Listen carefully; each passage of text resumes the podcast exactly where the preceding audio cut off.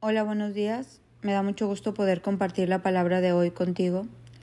Yo hoy quisiera empezar a hablarte lo que está en Romanos 8:24. Porque en esperanza hemos sido salvos, pero la, la, esperanza que se ve no es esperanza. Pues ¿por qué esperar lo que uno ve? Pero si esperamos lo que no vemos, con paciencia lo aguardamos. La Biblia nos habla de esta esperanza, de esta fe, que es la certeza de lo que se espera y la convicción de lo que no se ve. Y Dios quiere que todos tengamos esperanza, esperanza para un porvenir bueno, agradable, puro. Pero esta esperanza tiene una base bien importante, un compromiso. La esperanza tiene una antesala que es el compromiso que tenemos con Dios. Nosotros podemos esperar aquello que todavía no vemos, podemos tener fe en lo que no hemos conquistado, pero siempre y cuando nuestro compromiso esté firme con Dios. Cuando nosotros estamos comprometidos con Dios de una manera real, entonces esta esperanza es segura. Entonces el porvenir está lleno de, de, de cosas buenas, pero necesitamos tener un compromiso con Él. Yo te quiero preguntar en esta mañana con quién estás comprometido, pero de, la, de verdad, de lo profundo de tu corazón. A lo mejor dices, tengo un compromiso con mi esposo, con mi esposa, tengo un compromiso de sacar a mis hijos la universidad, la escuela, tengo un compromiso en mi trabajo, tengo un compromiso. ¿Con quién es tu compromiso? Pero yo te quiero preguntar, ¿qué tan comprometido estás con Dios? ¿Qué tan comprometido estás de que se cumpla el plan de Dios para tu vida, porque cuando uno tiene un compromiso con Dios, es que esta esperanza se puede hacer real, es que nosotros podemos llegar a conquistar estas bendiciones. ¿Cuál es tu compromiso con Dios? Hoy quiero preguntarte en esta mañana, ¿cuál es tu compromiso diariamente con Dios? ¿A qué te has comprometido? ¿A dejar de mentir? ¿A dejar esos vicios? A ser mejor esposo o esposa, a ser mejor ser humano, a ser generoso? ¿A qué te has comprometido diligentemente con Dios? Porque cuando uno se compromete diligentemente con Dios, Dios se compromete diligentemente con uno. La vida es siembra y cosecha. Si mi compromiso con Dios es diligente, Él es diligente en su compromiso conmigo. Si mi compromiso con Dios varía, y soy una persona de compromisos de domingo, de iglesia, pues entonces, ¿cómo puedo pedir un compromiso en todo en mi vida?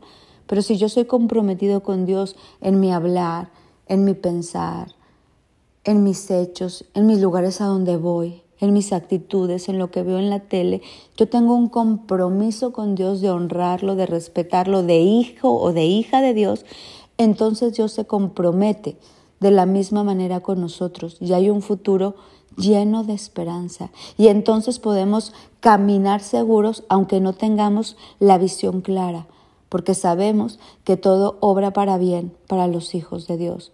Pero todo esto depende del nivel de compromiso que nosotros tenemos con Dios, porque nuestro compromiso es primero con Dios y luego con los hombres, porque del compromiso que tengo con Dios, yo me muevo con los hombres. Porque Dios me dice, con esta persona haces esto, aquí haces esto, aquí haces lo otro, aquí vas allá, hacer aquello, vas a ir a este lugar, mueves para acá, con esta, a esta persona la honras, a esta persona no le tomes eso.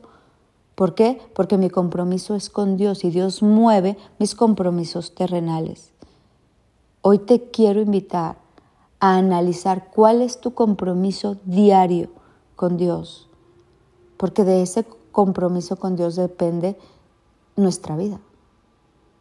En nuestra libertad, ese libre albedrío que Dios nos dio, uno decide comprometerse con ciertas personas. Uno decide ver con quién se compromete. En mi libertad, yo decido comprometerme con Dios. Yo te pregunto a ti en esta mañana, ¿tu compromiso con quién es? ¿De qué manera lo estás haciendo? Si hoy escribieras en una hoja, mi compromiso con Dios es, ¿cuál es? Real, tangible, con hechos. Hoy vamos a iniciar un compromiso con Dios real y tangible, diligente y perseverante para que podamos cosechar lo mismo y entonces esperar todas esas cosas maravillosas que Dios tiene para nosotros, en esa fe y en esa certeza de saber que lo mejor está por venir. Sin compromiso no hay bendición. Con compromiso hay todas las bendiciones. Vivimos en un mundo que no se quiere comprometer con nadie. No, yo no me comprometo, no me caso, no me comprometo. No, esa relación yo no me comprometo. Ese viaje no me comprometo. No, no me comprometas. No nos queremos comprometer en nada. ¿Y sabes qué? No llegamos a nada. Porque Dios es un Dios de compromiso. ¿Cuál fue el compromiso? Porque de tal manera amó Dios al mundo que dio su Hijo unigénito por Él para que todos tengamos una vida eterna y terrenal en abundancia. Mira la calidad de compromiso de Dios con nosotros. Yo, les, hoy Él espera ese mismo compromiso de nosotros con Él. Vamos a comprometernos con Él de aquí hasta la eternidad. No hoy, mañana y pasado se me olvidó el compromiso.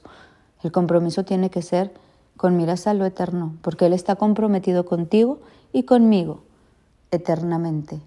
Y veremos esta certeza de lo que no esperamos, esta, esta fe. Tendremos esta fe de saber que aunque no vemos, lo mejor está por venir. Pues espero que esta reflexión te haya servido.